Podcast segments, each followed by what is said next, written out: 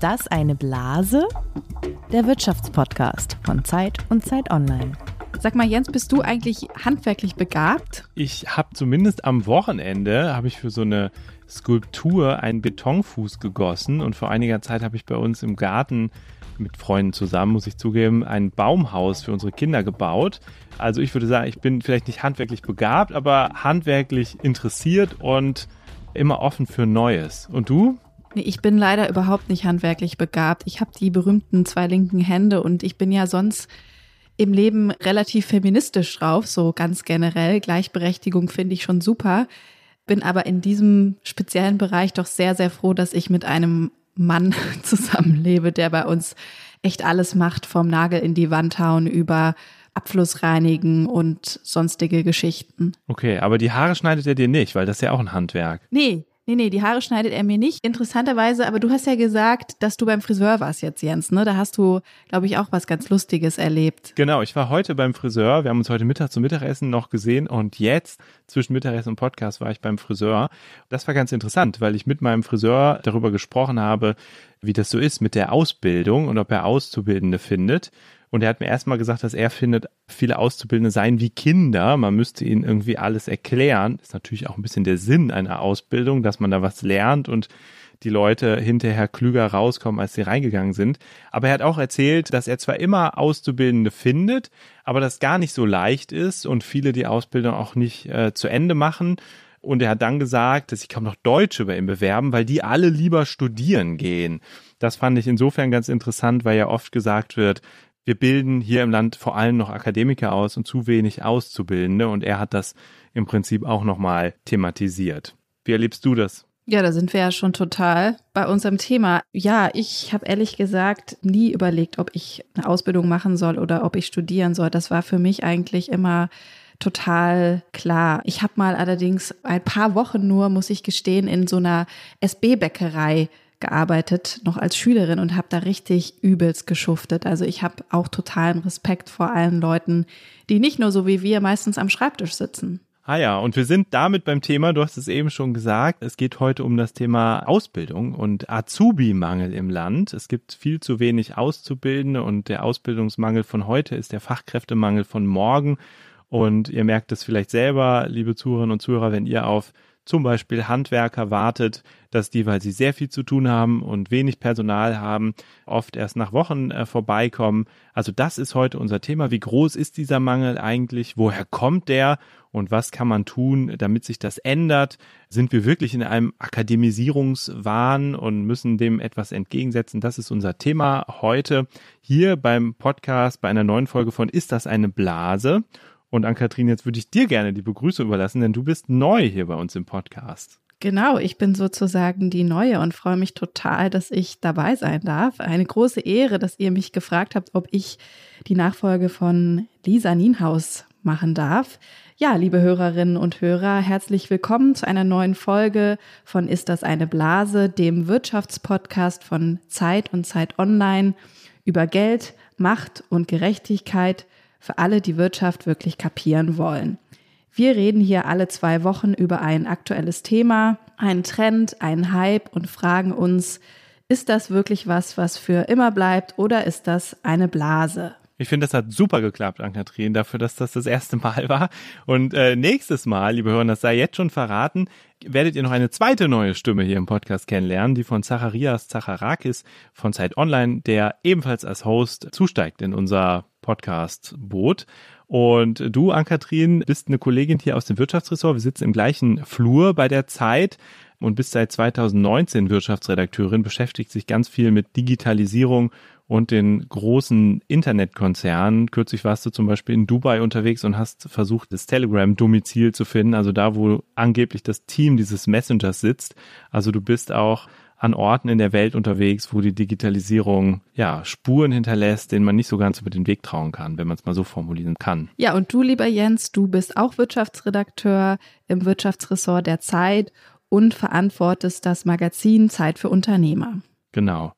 Zurück zu unserem Thema. Es gibt zu wenig Lehrlinge und Auszubildende. Nochmal kurz in Zahlen. 1,2 Millionen waren es im Jahr 2021, so wenig wie nie oder wie zumindest sehr lange nicht mehr. Äh, und jetzt beginnt das Ausbildungsjahr im September, im August. und es gab im August noch 182.000 freie Ausbildungsstellen. Damit war jede dritte Lehrstelle unbesetzt und ungefähr 20 Prozent mehr als vor einem Jahr. Also die Lücke wächst und wächst ziemlich schnell. Ja, also ich finde das total krass, wenn man diese Zahlen hört.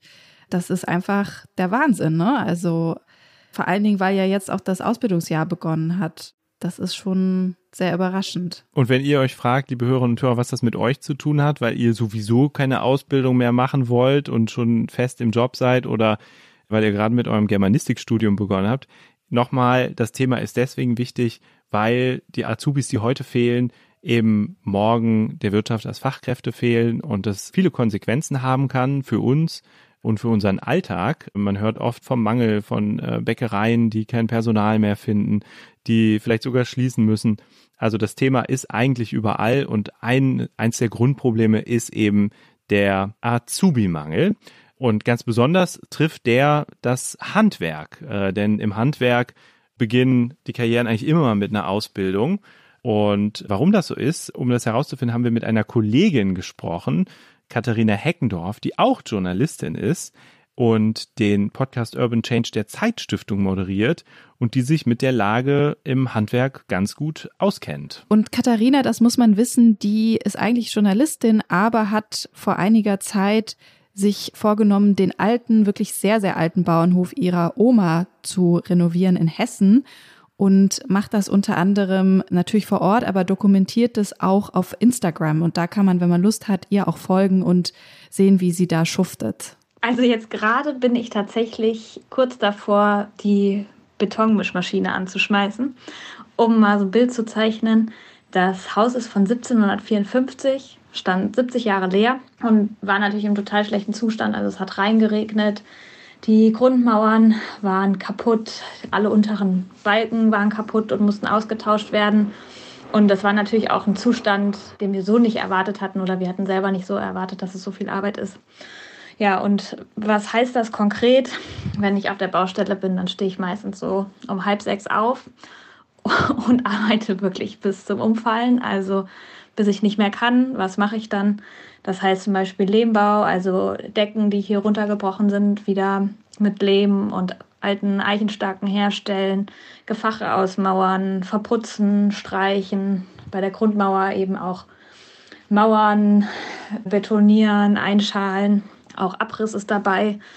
Und bei so einem alten Haus muss man eben sehr vorsichtig sein, wie viel schwere Maschinen man so einsetzt. Deswegen heißt es am Ende eben auch viel Handarbeit und somit auch eine große Kraftanstrengung. Und man ist einfach abends wirklich total kaputt. Also klingt nach einem ziemlich ambitionierten Projekt, das auch anstrengend ist. Wir haben Katharina aber auch gefragt, ob es nicht auch ein bisschen Spaß macht und was eigentlich ihre Motivation dahinter ist.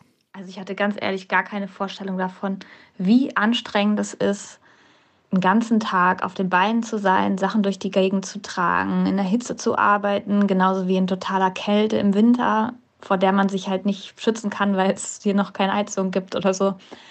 Das ist total anstrengend und bei mir zum Beispiel, ich habe totale Probleme damit, genügend Essen zu mir zu nehmen, dass ich nicht abnehme. Und das muss man einfach sagen, wer das sein ganzes Leben lang macht, der macht es einfach zu Lasten seiner Gesundheit. Warum mache ich das trotzdem? Also als Journalistin sitze ich halt viel am Schreibtisch und da tut es einfach total gut, wenn man mal ab und zu was mit den Händen machen kann oder auch was erschafft, was sich nicht versendet. Also wenn ich einen Text schreibe, dann ist der innerhalb von ein paar Wochen halt auf jeden Fall Schnee von gestern. Und wenn ich hier aber ein Gefach mauere, dann hält das hoffentlich Jahrzehnte und ich kann mir abends angucken, was ich gemacht habe. Und ich lerne halt jeden Tag was Neues. Also eigentlich heißt Bauen den ganzen Tag Probleme lösen. Probleme, die man noch nie vorher gelöst hat. Und das ist eigentlich auch total schön, weil man wirklich immer wieder über sich hinauswachsen muss. Ja, ganz schön krass, finde ich. Und dann haben wir Katharina als letztes noch gefragt, wie sie das denn eigentlich erlebt, weil sie natürlich nicht nur alles selber macht, sondern auch mit Handwerkern zu tun hat und da auch natürlich erlebt, dass es da echt ziemlich wenige, auch junge Handwerker gibt was wir hier halt auch merken, ist, dass es an Leuten fehlt, die so ein bisschen kompliziertere Speziallösungen können. Also viele Leute haben halt so das Standardrepertoire aus der Lehre drauf. Wenn es dann aber so ein bisschen an Speziallösungen geht, also zum Beispiel beim alten Haus halt viel schief. Also hier kann man mit der Wasserwaage wirklich nichts erreichen und man muss immer gut überlegen, wie kann ich eine Lösung machen, dass sie zu einem Denkmal passt und trotzdem irgendwie Stand der Technik ist das ist nicht immer so leicht. Und da haben wir gemerkt, dass sich viele damit schwer tun. Und alle berichten eigentlich, dass sie halt gerne mehr ausbilden würden, aber niemanden finden, der sich bewirbt. Und wenn sind das halt Leute, die sich bewerben, bei denen es, so wurde es mir erzählt, eben halt an den einfachsten Sachen mangelt. Also das fängt dabei an, dass sie nicht pünktlich zur Arbeit kommen, überhaupt eine gewisse Disziplin so fehlt und auch so grundlegende Rechenfähigkeiten nicht vorhanden sind. Und das ist natürlich eine verheerende Situation, die wahrscheinlich dazu führt, dass Handwerksleistungen in Zukunft noch viel teurer werden. Ja, wenn da nicht in irgendeiner Form gegengesteuert wird. Ja, da sind wir ja schon mitten im Thema. Vielen Dank an Katharina. Nachher sprechen wir auch noch ausführlich über die Probleme des Handwerks mit unserem Gast Hans-Peter Wollseifer. Er ist Deutschlands oberster Handwerker, wenn man so will, Maler und Lackierermeister und Präsident des Zentralverband des deutschen Handwerks, ein bisschen komplizierter Name. Aber jetzt machen wir erstmal mit was anderem weiter, oder Jens? Genau, wir machen jetzt erstmal unser Spiel, Fakt oder Fantasie, Premiere mit dir, Ann-Kathrin. Und damit die erste Folge nicht gleich zu hart wird, stellst du mir die Fragen und ich darf mich dann nächstes Mal revanchieren. Ne?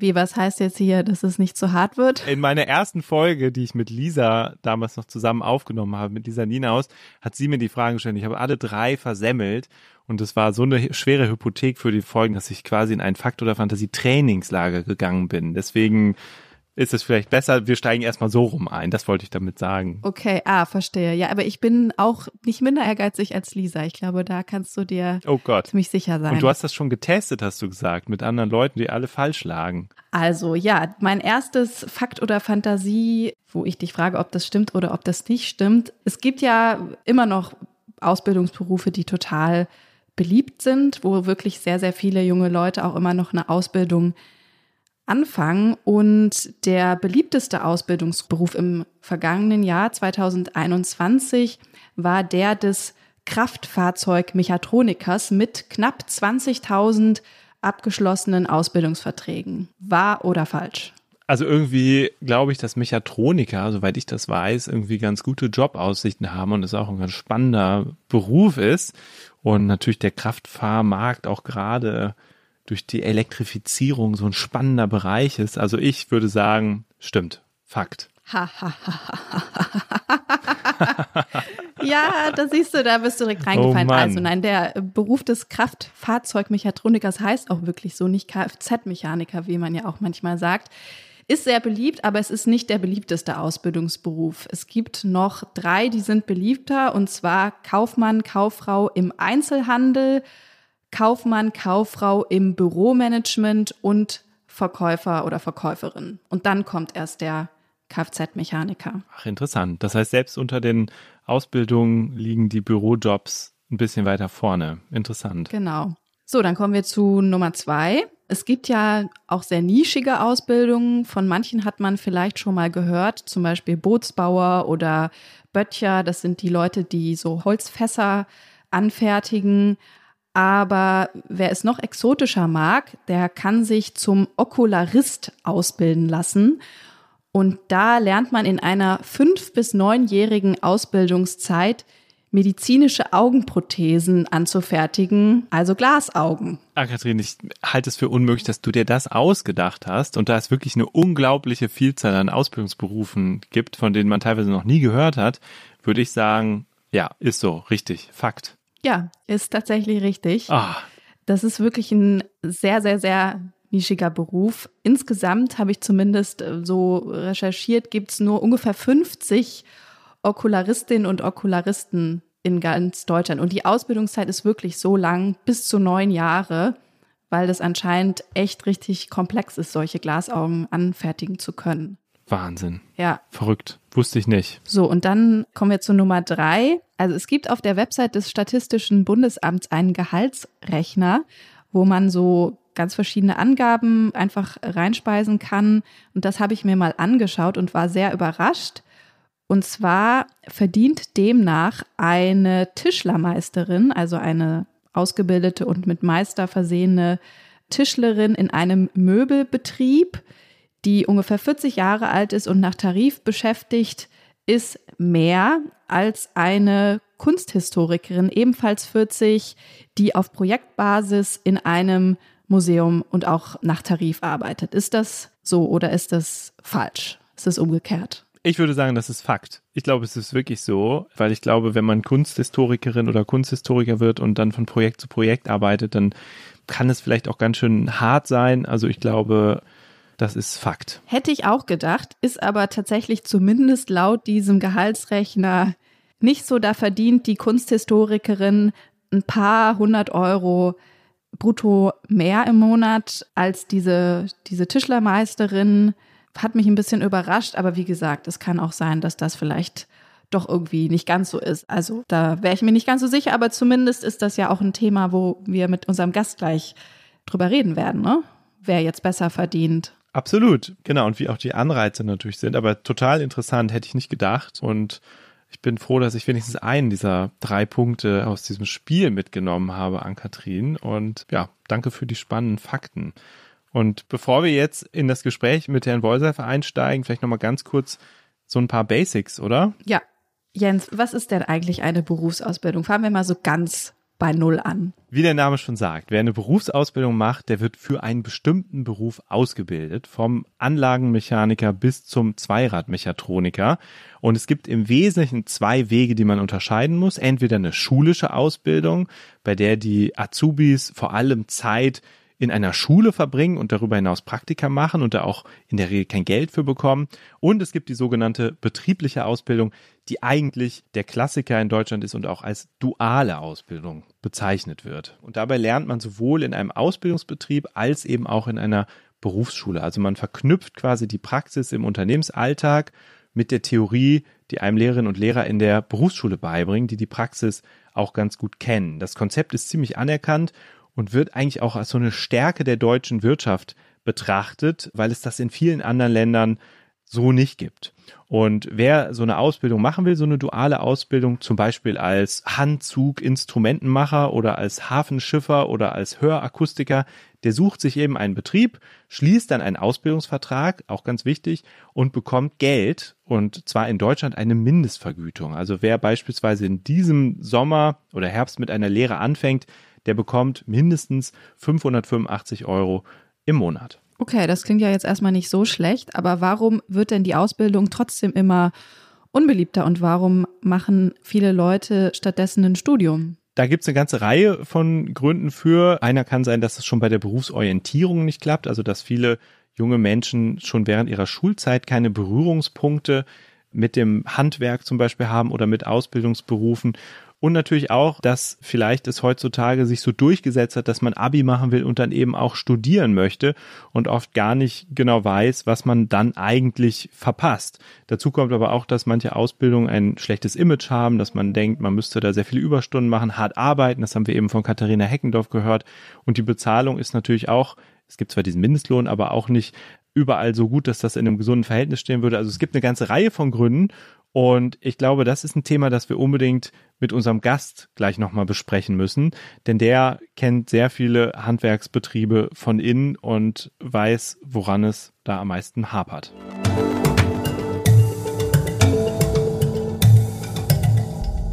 Wir haben jetzt einen Gast eingeladen, der den Akademisierungswahn im Land beklagt und eine Bildungswende fordert. So hat er das zumindest mal formuliert und er wünscht sich generell, dass es wieder viel mehr Auszubildende im Land gibt und vor allen Dingen Handwerkerinnen und Handwerker. Er wollte eigentlich selber mal Architekt werden, also eigentlich auch Akademiker.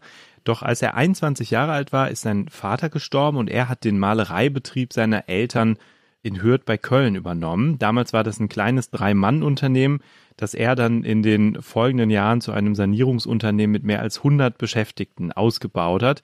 Und er hat dann noch eine ganze Reihe weiterer Firmen gegründet, zum Beispiel einen Spezialgerüste Baubetrieb. Er hat angefangen als Präsident der Handwerkskammer in Köln und ist jetzt schon ehrlich gesagt seit total vielen Jahren, also seit 2014 muss man sich mal vorstellen, Präsident des Zentralverbands des deutschen Handwerks und lobbyiert natürlich auch somit politisch für die Interessen der Handwerkerinnen und Handwerker im Land. Und wir begrüßen ihn sehr herzlich, Hans-Peter Wollseifer. Ja, schönen guten Tag. Herr Wollseifer, eine Frage für den Anfang. Bereuen Sie manchmal, dass Sie nicht studiert haben und Architekt geworden sind, wie Sie eigentlich vorhatten? Nein, ich habe das niemals bereut. Mein Beruf hat mich sehr erfüllt und es war mit Sicherheit mit viel Arbeit verbunden, aber ich war auch immer erfolgreich in meinem Beruf. Von daher bin ich, also wenn ich zurückblicke, eigentlich sehr zufrieden. Ich habe, Sie haben recht, einige Firmen gegründet und ich wollte Architekt werden. Nachher habe ich in meinem Unternehmen Ingenieure und Architekten beschäftigt und äh, von daher hat mich das, was ich getan habe, sehr erfüllt. Und wenn Sie nochmal zurückspulen in die 70er Jahre, als Sie den Betrieb damals übernommen haben, Gab es da schon sowas wie eine Knappheit an Azubis und an Lehrlingen oder waren das in dieser Hinsicht noch einfachere Zeiten? In dieser Hinsicht waren das anstrengende Zeiten, aber in einer umgekehrten Situation, denn wir hatten viel zu viele junge Leute und viel zu wenig Ausbildungsstellen. Also es war genau umgekehrt, wie es heute der Fall ist. Und äh, wir haben uns damals sehr bemüht, möglichst viele Ausbildungsstellen zu schaffen und die Betriebe, die haben deutlich über Bedarf ausgebildet. Und Sie haben ja auch selbst zwei Kinder, haben wir nachgelesen, die schon erwachsen sind. Haben die denn eigentlich eine Ausbildung gemacht oder haben die studiert? Meine ja, familieninterne Imagekampagne, die ist nicht geglückt. Mein Sohn ist Arzt geworden, meine Tochter, die hat Politikwissenschaften und Journalismus studiert. Von daher, ja, nein, ich war nicht enttäuscht. Aber ich habe äh, meinen Kindern auch nie gesagt, mach das eine oder mach das andere. Ich habe sie frei entscheiden lassen. Die haben gesehen, was ich gemacht habe und äh, ja, irgendwann kam natürlich dann äh, die Sache zum Schwur und äh, ich habe sie dann gefragt, welche Richtung wollt ihr denn weitergehen? Dass ihr zunächst mal ein Studium macht, ist ja gut, aber ihr könnt ja auch äh, in den Betrieb kommen und es war mittlerweile ja ein sehr großer Betrieb, zumindest für handwerkliche Verhältnisse. Aber beide wollten nicht, mein Sohn sowieso nicht als Arzt und meine Tochter aber auch nicht. Aber ich habe ja immer noch mehrere Unternehmen, unter anderem auch eine Projektentwicklungsgesellschaft und eine Immobilienverwaltung. Und meine Tochter hat mir einen Schwiegersohn gebracht und der ist in meinem Unternehmen tätig und darüber bin ich sehr, sehr froh. Ja, super, dann hat es ja doch irgendwie noch geklappt. Und es ist ja so, dass vor wenigen Tagen, am 1. September, das neue Ausbildungsjahr begonnen hat und Sie sprechen ja mit Sicherheit mit sehr, sehr vielen Betrieben im ganzen Land. Nehmen Sie uns doch mal mit, erklären Sie uns doch mal, wie ist da die Situation jetzt gerade? Haben die tatsächlich händeringend nach Leuten gesucht und haben ihre Stellen einfach nicht besetzt bekommen? Wie ist es da, ganz praktisch? Ja, also ich kann Ihnen die Situation im, im Handwerk jetzt sehr deutlich schildern. Es ist in der Tat so, dass wir also noch ganz viele Ausbildungsstellen frei haben. Wir hatten Stand Ende August noch fast 32.000 Ausbildungsplätze offen, die besetzt werden können. Das sind 32 tausend Chancen für junge Menschen, sich selber zu verwirklichen, sich qualifiziert ausbilden zu lassen, danach auch wirklich Karriere zu machen. Man kann Facharbeiter bleiben, man kann Meister werden, man kann den Betriebswirt machen, man kann in ganz jungen Jahren, auch so wie ich, ich war mit 21 Jahren dann schon selbstständig, und äh, das kann man heute immer noch und man ist sein eigener Chef. Man muss sich nicht sagen lassen, was man tun soll, sondern man ist selbst natürlich auch selbst verantwortlich aber äh, man kann sich selbst verwirklichen. Und ich glaube, das ist also eine ganz tolle Sache. Ich war immer jemand, der selbstständig arbeiten wollte. Ich wollte also nie jetzt in Lohn und Brot tätig sein und abhängig tätig sein. Ich wollte mir mein Leben immer selber gestalten und äh, das ist möglich. Und, und das vor allen Dingen in allen Bereichen des Handwerks, denn Handwerk, das sind, was viele nicht wissen, 130 Ausbildungsberufe. Und da müsste eigentlich für jeden was dabei sein. Da sind Kreativhandwerke dabei, da sind Bauhandwerke dabei, Lebensmittelhandwerke dabei, Da sind äh, Textilhandwerke dabei, Holzhandwerke, sogar Gesundheitshandwerke sind dabei. Also es dürften sehr viele Chancen sein, die genutzt werden können. Sie haben diese 32.000 offenen Lehrstellen angesprochen. Jetzt gibt es aber auch ja tausende Jugendliche, die eben noch keine Ausbildungsstelle gefunden haben, was ja ein bisschen merkwürdig ist, wenn man sich vorstellt, dass es gerade so viele verschiedene Möglichkeiten eigentlich gibt. Sie haben ja die breite Palette gerade aufgezählt. Liegt es vielleicht daran, dass Ihre Handwerkskolleginnen und Kollegen da vielleicht einfach ein bisschen zu anspruchsvoll sind und vielen Leuten, die vielleicht gerne eine Ausbildung machen würden, das aber nicht ermöglichen? Es liegt meines Erachtens am Matching. Wir haben viele Jugendliche, die irgendwo wohnen, vielleicht in ländlichen Gebieten und äh, die vielleicht in der Stadt dann die Ausbildungsstelle haben könnten. Und wenn das dann vielleicht 30 Kilometer entfernt ist, dann hapert es oft an den Mobilitätsmöglichkeiten. Es hapert auch manchmal, wenn es noch weiter entfernt ist, am Azubi-Wohnen. All das äh, sagen wir der Politik, all das habe ich gerade noch im Fachkräftegipfel Herrn Heinl gesagt. Und äh, daran müssen wir arbeiten. Wir müssen das Matching verbessern. Wir müssen natürlich auch immer am Image arbeiten des Handwerks und wir versuchen diese althergekommenen oder überkommenen Klischees auch zu, ja, ja, man kann sagen, zu bekämpfen. Wir wollen den Jugendlichen zeigen, dass Handwerk heute sehr modern ist. Und dann komme ich auf Ihre Frage zurück. Ja, es gibt natürlich auch sehr anspruchsvolle Berufe, die sich unwahrscheinlich stark verändert haben. Nehmen wir zum Beispiel den Schornsteinfeger. Der fegt ja heute nicht mehr mit der Kugel und mit dem Besen nur Kamine. Das ist heute ein Energieberater, der mit dem Laptop kommt und die Abgaswerte misst und natürlich dann auch Emissionsverbesserungsvorschläge macht als Energieberater. Nehmen Sie den Kfz-Mechatroniker, der stand vor einigen Jahrzehnten noch in der Mulde unter dem Wagen und hatte die, die Arme äh, bis zum Ellbogen voll Öl. Auch das gibt es kaum noch. Äh, der steht heute mit dem Laptop umgehängt vor der offenen Motorklappe und der diagnostiziert dann den Fehler. Und so könnte ich Ihnen für viele, viele Handwerke Beispiele nennen, wie modern sie sind und diese Modernität, die bringt natürlich auch mit sich, dass wir ein Bildungsniveau einfordern müssen, die das gewährleistet, dass man auch wirklich so einen Beruf ausüben kann. Aber wir bieten auch sehr viele Möglichkeiten der Unterstützung. Da braucht man nicht unbedingt große Sorge zu haben. Wir wissen, dass manche vielleicht schulisch noch nicht so weit sind und äh, wissen auch, dass die noch Hilfe und Unterstützung benötigen. Sie haben da eine ganz bekannte Mitstreiterin, Andrea Nahles, die Chefin der Bundesagentur für Arbeit, die auch dafür wirbt, dass mehr junge Leute eine Ausbildung anfangen, die aber auch sagt, dass die Unternehmen sich doch bitte mehr für junge Menschen öffnen, die nicht zu den optimalen Kandidaten gehören. Also da höre ich schon raus, es hat jetzt nicht nur was damit zu tun, wo die wohnen oder so, sondern es liegt eben auch an den Unternehmen, die eben, denen es vielleicht zu anstrengend ist, jemanden einzustellen, den man erst noch ein bisschen fit machen muss für diese Stelle. Da differenziere ich in der Wirtschaft. Es ist so, wir im Handwerk, wir bilden aus in einem sehr hohen Maße. 28 Prozent der Jugendlichen, die in Deutschland ausgebildet werden, werden im Handwerk allein ausgebildet.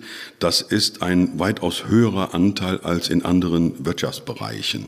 Und ich sage immer, die, die Ausbildung, die liegt in der DNA der, der Handwerksunternehmer und der Meister. Die wollen auch ausbilden. Es macht ihnen auch Spaß auszubilden und deshalb bieten die auch so vielen Jugendlichen die Chance auf eine Ausbildungsstelle. Auf der anderen Seite ist es so, dass ich also auch immer propagiere, wir brauchen und nehmen alle. Wir brauchen also junge Leute, die hochqualifiziert sind, die sich zum Beispiel in unseren Betrieben als Gebäudesystemintegrator ausbilden lassen. Das ist äh, derjenige oder diejenige, die also die gesamten Gebäudesteuerungssysteme überwacht und koordiniert und instand hält und natürlich viele andere Berufe auch. Wir brauchen die, die größere und mittelständische Handwerksbetriebe leiten und auch das entsprechende Bildungs-Know-how dafür mitbringen und auch offen sind für kaufmännische Themen, für betriebswirtschaftliche Themen. Wir haben ja im Handwerk Unternehmen vom Einwandunternehmen bis zu paar tausend Mitarbeiter in der Gebäudeunterhaltung. Und da ist die Spanne sehr groß und auch die Möglichkeiten natürlich sehr groß. Aber wir haben unser Hauptklientel immer noch bei den Realschülern und auch bei den Hauptschülern.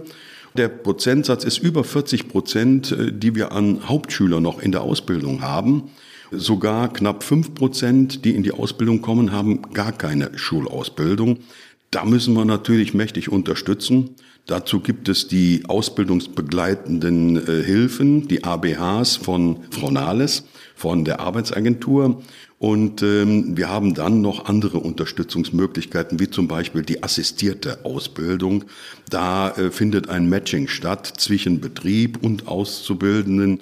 Über die, fast über die gesamte Lehrzeit wird da der Auszubildende und der Betrieb begleitet und man kümmert sich. Und diese Kümmererfunktion ist manchmal auch sehr wichtig. Okay, aber lassen Sie uns doch gerne noch mal ein bisschen genauer über die Gründe für diesen Ausbildungsmangel oder den Mangel an Auszubildenden reden. Muss man denn nicht auch einfach ehrlich sagen, dass es manche Ausbildungsberufe gibt, die nicht so besonders attraktiv sind, allein schon, weil sie sich sehr schwer mit dem Privatleben, mit einem Familienleben vereinbaren lassen und dann natürlich nicht nur in der Ausbildung, sondern auch später im Beruf. Man denkt da zum Beispiel an den Koch oder an den, an den Bäcker. Können Sie das nicht auch nachvollziehen, dass da wenige junge Leute noch Lust haben, diese Jobs zu machen? Natürlich kann ich das nachvollziehen. Viele junge Leute legen heute sehr viel Wert auf familiäres, auf Work-Life-Balance, das wissen wir natürlich. Und wenn es dann Berufe gibt wie Bäcker, wo man vielleicht immer noch relativ früh anfangen muss, nicht mehr wie früher, da musste man um zwei Uhr anfangen nachts, hatte natürlich dann auch mittags frei. Das muss man natürlich dazu sagen. Heute hat sich das etwas verbessert, indem dass man also auch in größeren Bäckereien digital arbeiten. Die Öfen werden digital gesteuert, werden digital vorgeheizt. Da muss nicht unbedingt schon jemand da sein. Äh, das geht alles. Aber Sie haben recht, es ist immer noch so, dass manch einer sich denkt, oh Mann, das sind nicht meine Zeiten, das ist nicht unbedingt mein Ablauf. Aber wenn ich das äh, von Moderatorinnen gefragt werde oder von Moderatoren, dann frage ich dann immer, wenn es also Fernsehmoderatoren sind, wann fangen Sie denn an? Wenn ich mir das Morgenmagazin anschaue und zum Beispiel mit Anna Planken spreche, ja, die sagt, ich fange um zwei Uhr an, nachts. Es gibt also viele Berufe, wo das der Fall ist. Wenn Sie mit Ärzten sprechen im Krankenhaus, mit dem Pflegepersonal, natürlich müssen die ihre 24-Stunden-Dienste leisten, wo die also dann auch sogar die ganze Nacht weg sind, wo die einen anderen Arbeitsablauf haben. Das ist vielleicht nicht so, wie man sich das wünscht, aber äh, manche machen es, weil sie eben im Beruf die Erfüllung finden. Ich glaube, ich wäre auch sehr gerne Bäcker und Konditor geworden, weil die Produkte natürlich sehr anziehend sind. Und wenn Sie morgens mal in, das habe ich schon mal gemacht, ich habe mal so ein Praktikum gemacht in der Bäckerei. Und wenn Sie da morgens in so eine Bäckerei kommen und der Duft, der schlägt Ihnen entgegen, das ist eine ganz tolle Sache. Und wenn Sie dann also in der Auslage sehen, die Produkte, die Sie selber geschaffen haben, wo die Leute sich drüber freuen und äh, dass sie sie mitnehmen können und kaufen können, äh, dann erfüllt einen das wirklich sehr. Okay, also wir bei der Zeit stehen definitiv nicht um zwei Uhr auf. Äh, so viel kann ich verraten. Wir müssen natürlich mit Ihnen auch noch mal über die Werbekampagne sprechen, die Sie vor einiger Zeit gemacht haben, beziehungsweise die, glaube ich, jetzt auch immer noch aktuell läuft und für die sie ja schon auch so einen kleinen Shitstorm äh, bekommen haben. Im Netz kann man. Kein Shitstorm. Nee? Wir, haben, wir haben Kritik bekommen, ja. Okay. Aber lassen Sie mich das so darstellen, das wollten wir auch. Wir wollten bewusst einmal provozieren. Wir haben ja eine Imagekampagne bereits seit zehn Jahren. Die war zum Teil auf Wertschätzung Handwerk ausgelegt, aber seit einigen Jahren ist sie ausgelegt darauf, dass wir für junge Leute wirklich Berufe des Handwerks darstellen, so wie sie heute wirklich sind, so dass vielleicht auch junge Protagonisten im Handwerk, sogenannte Ausbildungsbotschafter, sagen, wie es wirklich läuft in der Ausbildung und dann auf Augenhöhe junge Leute zusammen äh, korrespondieren können und wir das in unserer Image-Kampagne darstellen, in Social Media oder auch natürlich in Fernsehbeiträgen, aber auch natürlich auf Plakatwänden. Und jetzt bei dem letzten Flight wollten wir bewusst, ja, wir wollten bewusst provozieren. Okay, wir müssen, glaube ich, noch einmal kurz sagen, was denn da drin stand in dieser Kampagne, dass unsere Hörerinnen und Hörer das auch verstehen. Sie haben so verschiedene Slogans gehabt. Der eine lautete beispielsweise, fürs Klima auf die Straße gehen, aber nicht ins Handwerk, da stimmt doch was nicht. Und ein anderer Claim lautete, was gegen das Handwerk spricht, meine Akademikereltern. Da haben wir uns so ein bisschen gefragt, warum haben Sie da so eine negative Kampagne gewählt? Warum machen Sie quasi ein Studium schlecht, wenn sie doch eigentlich fürs Handwerk auch positiv werben könnten. Ja, das tun wir ja auch. Und das haben wir bisher immer gemacht. Aber wir wollten wirklich mal aufrütteln.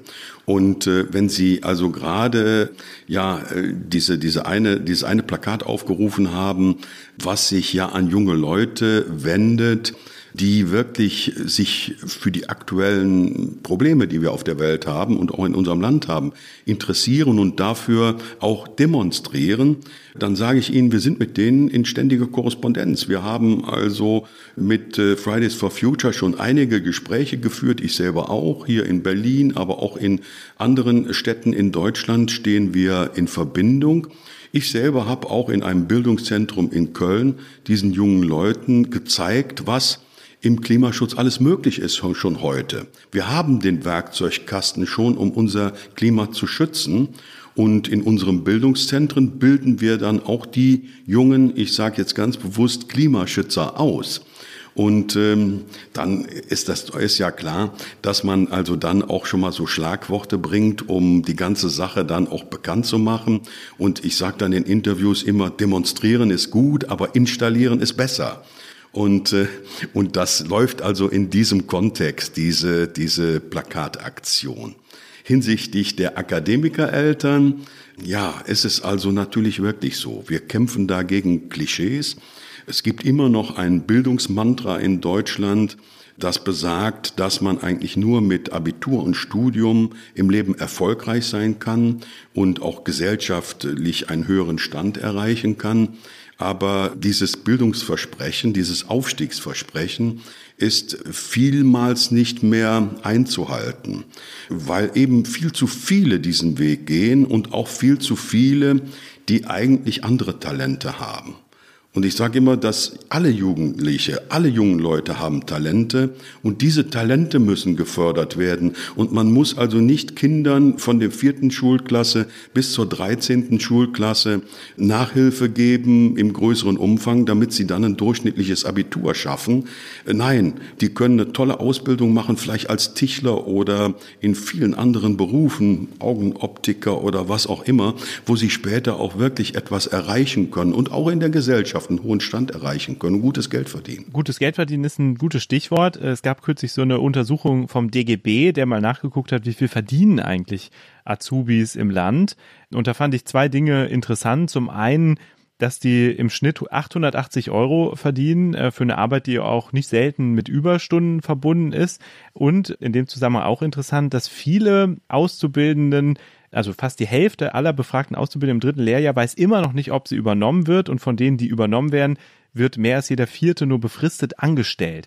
Das heißt, Sie sagen, man kann als Handwerker äh, gutes Geld verdienen, man muss aber erstmal in der Ausbildung lernen, Verzicht zu üben und ein bisschen Ungewissheit aushalten, bis man dann wirklich den Fuß in der Tür hat und äh, bleiben darf. Ich kann Ihnen darauf entgegnen, die Gewerkschaften in unserem Land, die sind sehr wichtig und diese Gewerkschaften sind die Sozialpartner der Verbände, der Wirtschaftsverbände. Aber wir haben ja auch jeder unser Klientel. Und wir müssen also natürlich für unser Klientel arbeiten. Die Gewerkschaften bekommen Mitgliedsbeiträge und äh, haben auch ihre Aufgabe. Dass da die Sichtweise zwischen der Wirtschaft und den Gewerkschaften schon mal unterschiedlich ist, das dürfte eigentlich klar sein. Bei mir ist es so, ich bin Präsident des Zentralverbandes des Deutschen Handwerks, aber auch des Deutschen Handwerkskammertages, der 53 Handwerkskammern in Deutschland. Und da haben wir eine Drittelbeteiligung der Arbeitnehmer. Und im Handwerk gibt es ja 5,6 Millionen Arbeitnehmer, die ich also auch insofern mit vertreten darf. Und wir haben also auch immer unsere Arbeitnehmer mit im Blick. Und wenn wir also das Bild der Beschäftigung, der Entlohnung, der Tarifierung aufmachen, dann sollten wir es auch ganzheitlich aufmachen und nicht nur so fokussiert. Werbung. Diese Woche in der Zeit? Die Bücher des Frühlings. 16 Seiten blühende Fantasie von gefährlichen Liebschaften, einer Flucht auf dem Mississippi und magische Erzählkunst. Das Literaturspezial zur Buchmesse in Leipzig. Die Zeit, Deutschlands größte Wochenzeitung. Jetzt am Kiosk oder direkt bestellen unter zeit.de/slash bestellen.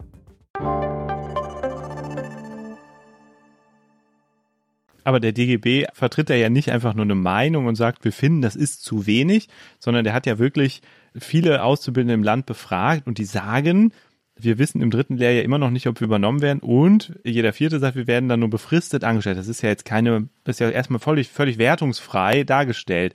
Aber wenn man das hört, dann muss man sich ja schon fragen, okay, ist das dann wirklich so eine gute Perspektive, eine Ausbildung im Handwerk zu beginnen, wenn man so lange so viel Unsicherheit aushalten muss, bevor man dann, wie Sie sagen, gutes Geld verdient? Also der, der DGB hat sich nicht nur aufs Handwerk bezogen, sondern auf die Wirtschaft, auf die Ausbildung insgesamt.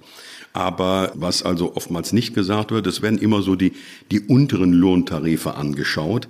Das Handwerk zahlt die allerhöchsten Ausbildungsvergütungen in Deutschland, höher als Banken, Versicherungen, viele andere Wirtschaftsbereiche, im, und zwar im Baubereich. Hochbau, Tiefbau, Straßenbau, Gerüstbau. Dort werden im dritten Lehrjahr fast 1500 Euro an Ausbildungsvergütung gezahlt. Das muss erstmal jemand machen. Es ist vielleicht das eine Thema dass äh, man vielleicht ja kurz vor Abschluss der Ausbildung immer noch nicht weiß, als man übernommen wird. Das äh, ist mit Sicherheit für den Betroffenen eine schwierige Situation und äh, in vielen Bereichen auch nicht richtig. Aber schauen Sie, unsere Betriebe haben zwei Jahre Pandemie in den Knochen.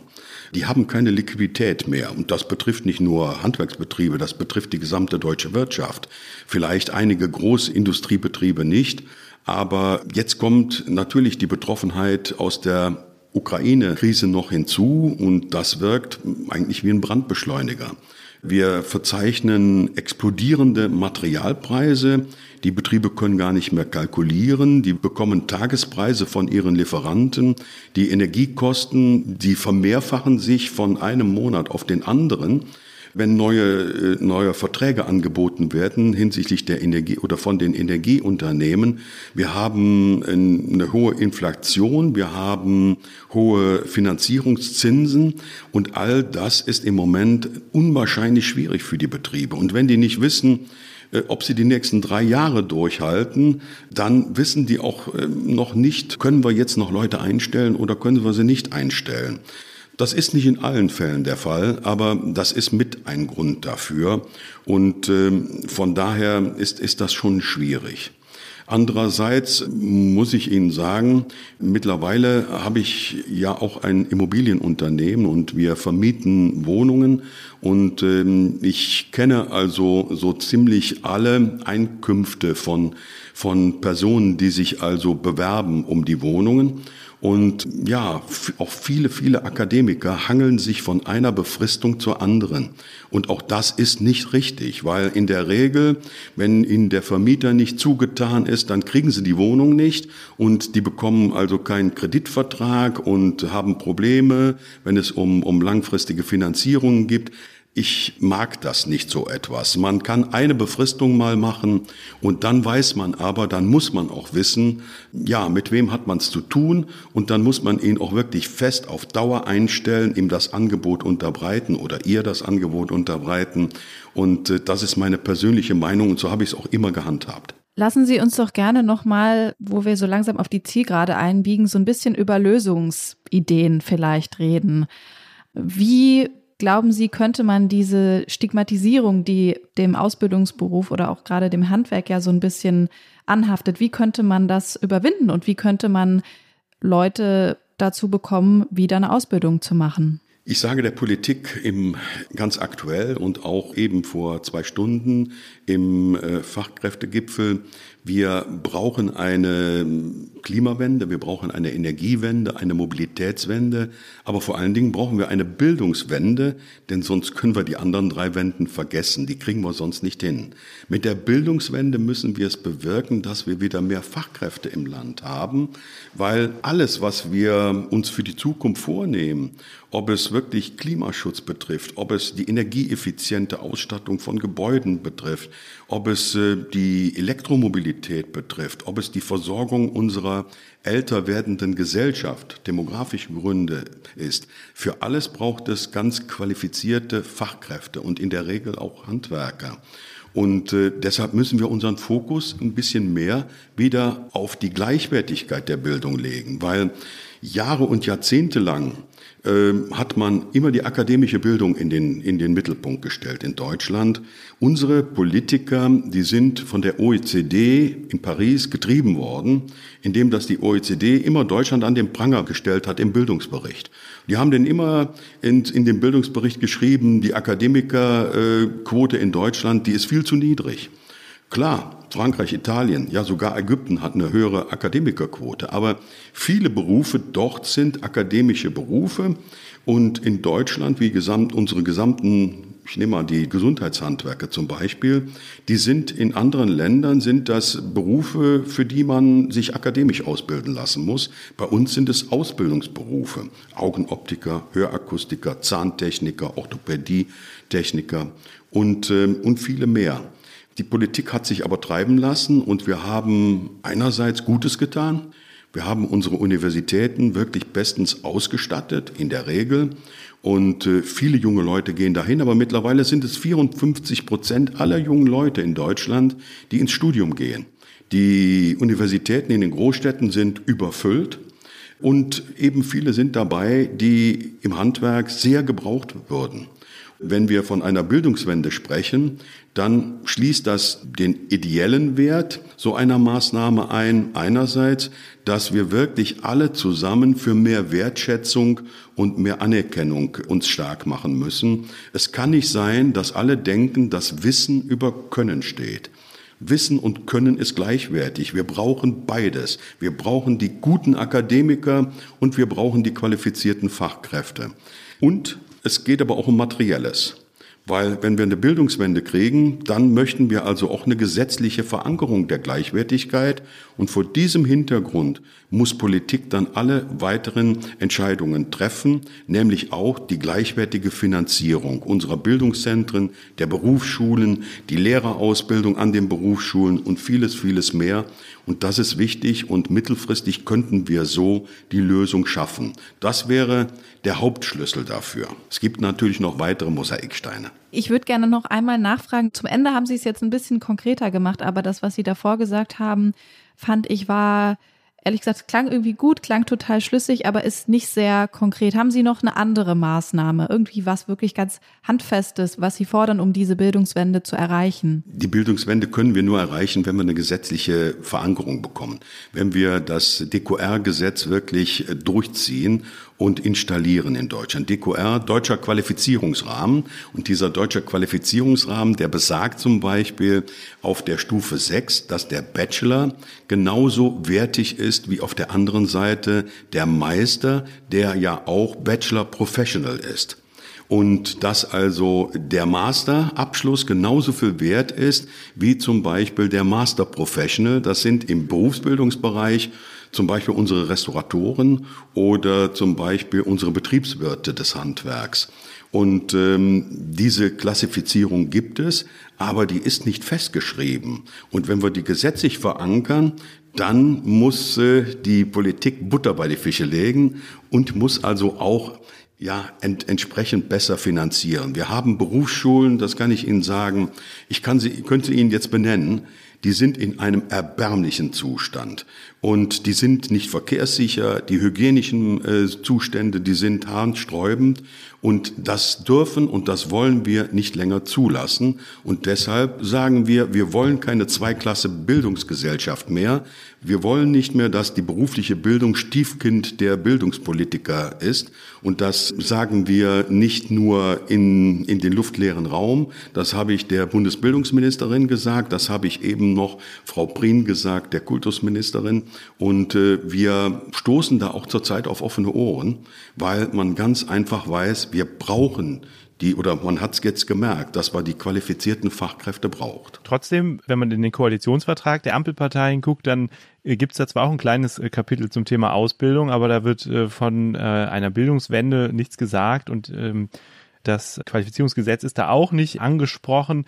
Wenn die Ihnen jetzt zuhören, warum haben die Ihnen vorher nicht zugehört? Warum sind Sie da nicht durchgedrungen? Sie sind gut vernetzt bei Ihrer Einführung äh, als Präsident ist meines Wissens sogar die Bundeskanzlerin gekommen. Also die sind alle da, aber ihre Positionen finden sich da nicht so wieder. Wieso dringen sie da nicht durch? Ja, also wir versuchen die Politik zu beraten. Wir versuchen der Politik, die ja in vielen Bereichen natürlich nicht das spezifizierte Wissen hat, zum Beispiel jetzt Wirtschaftswissen hat oder auch im, in der Bildung bezüglich der Ausbildung. Wir bilden ja aus. Ich selber habe ja auch weit über 100 junge Leute ausgebildet, Flüchtlinge ausgebildet, die aus äh, Afghanistan gekommen sind, aus dem Iran gekommen sind und viele andere Nationalitäten. Da weiß man natürlich vieles aus der Praxis und äh, muss natürlich auch versuchen, authentisch vorzutragen, wie die Lebenswirklichkeit ist und daraus ableiten dann das, was getan werden muss. Das tun wir, aber das wird auch gehört, aber es ist natürlich so, dass Sie das immer wieder beständig sagen müssen, damit man also ja auch entsprechend dauerhaft Gehör findet und meistens findet man das erst dann, wenn man den dringenden Bedarf sieht und dann erkennt, ja, der hat ja recht gehabt. In NRW, da ist die Landesverfassung ja jetzt etwas später dran. Da steht es im Koalitionsvertrag drin. Da hat man die Bildungswende drin und da hat man auch die gesetzliche Verankerung drin in, bezüglich der Landesverfassung oder eben in einer einfachen Gesetzgebung, die einfach mehrheitlich äh, hinzubekommen wäre. Okay, wir haben zum Schluss noch eine sehr knappe Frage, würde uns aber interessieren, was Sie darauf sagen. Welcher Politiker oder welche Politikerin sollte denn zumindest mal ein Praktikum im Handwerk haben? Vielleicht auch bei Ihnen, muss aber nicht sein. Ja, gut. Also jetzt bewege ich mich von der Bildung weg. Dann komme ich in den Bereich der Wirtschaft und Robert Habeck würde ich mal gerne betriebswirtschaftlich ja so einige Dinge mit auf den Weg geben. Also äh, unter Politikern gibt es ja besonders viele Akademiker, wenn ich das richtig gesehen habe. Und im Bundestag ist der Anteil der nicht-Akademiker auch besonders klein. Also gibt es jemanden, würden Sie sagen, äh, Robert Habeck sollte mal, wie Sie es gemacht haben, in der Bäckerei ein Praktikum machen oder wo würden Sie den sehen? Genau, den würde ich mit in die Bäckerei nehmen, ganz genau. Ja, vielen Dank, Herr Wollseifer, für das Gespräch. Wir sind gespannt, wie das weitergeht und äh, wie das Handwerk auch durch diesen Winter und Herbst kommt und vielleicht im nächsten Jahr mit mehr Lehrlingen rechnen kann. Sehr gerne, danke. Tschüss. Tschüss.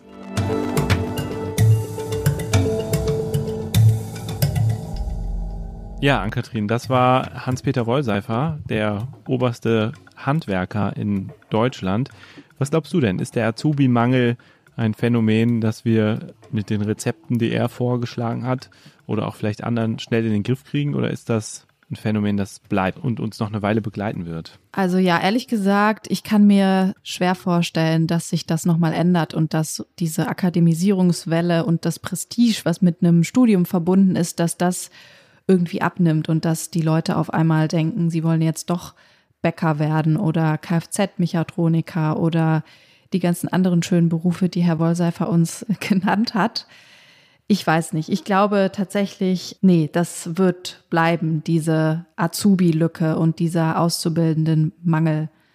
Was sagst du denn, Jens? Ich sehe es ein bisschen anders. Also ich glaube schon, dass sich da was ändern wird, einfach weil der Bedarf so groß ist und der Fachkräftemangel so groß ist, dass man eigentlich nur da ansetzt oder auch da ansetzen muss. Und das, glaube ich, jetzt auch viele verstanden haben. Ich finde, über die Kampagne, die die gemacht haben, kann man natürlich total streiten. Gleichzeitig hat sie aber auch das in unser Bewusstsein katapultiert. Also insofern auch ein Punkt für Herrn Wollseifer. Und ich glaube, was auch dazu führen wird, dass der Azubi-Mangel kleiner wird, also dass dem Handwerk auch schwierige Zeiten bevorstehen infolge der Energiepreise, infolge der Krise, dass also vielleicht auch die Nachfrage nach Azubis zurückgeht und dann die Lücke einfach nicht mehr so groß ist. Das wollen wir natürlich nicht, aber auch das halte ich für möglich. Also ich sehe es ein bisschen anders als du. Na gut, aber es ist ja auch super, dass wir uns nicht so einig sind, finde ich. Finde ich auch gut. Das war unser erster gemeinsamer Podcast zusammen, Ann-Kathrin. Hat Spaß gemacht. Ich hoffe euch auch, liebe Hörerinnen und Hörer. Ja, mir hat es auf jeden Fall auch sehr Spaß gemacht. Und wir bedanken uns natürlich bei den Pool Artists und dem Podcast-Team von Zeit Online und bei euch, liebe Hörerinnen und lieben Hörern fürs Zuhören. Wir freuen uns, wenn ihr uns schreibt, wenn ihr uns eine E-Mail zum Beispiel schreibt an die E-Mail-Adresse blase.zeit.de und bitte seid bisschen gnädig mit mir für meine erste Folge. Das letzte Wort hat bei uns wie immer ein Tier, also einfach dranbleiben. Tschüss. Tschüss. Ist das eine Blase? Ist ein Podcast von Zeit und Zeit Online, produziert von Pool Artists.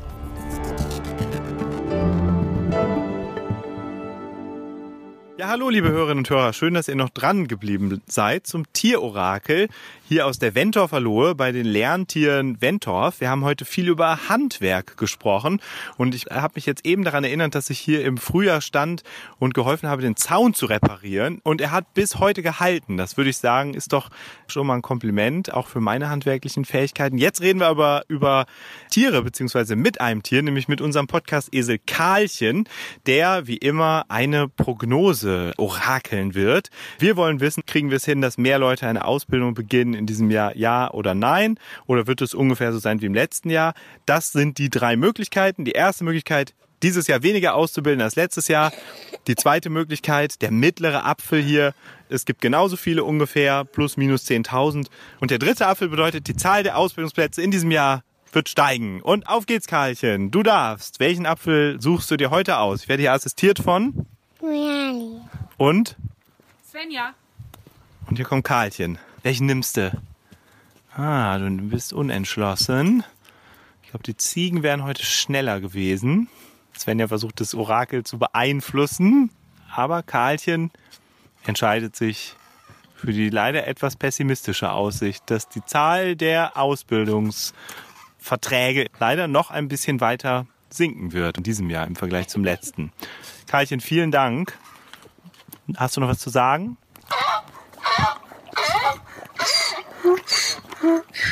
Karlchen hat sich für den rechten Apfel entschieden und isst ihn jetzt genüsslich auf. Vielen Dank. Viele Grüße aus der Wentorfer Lohe.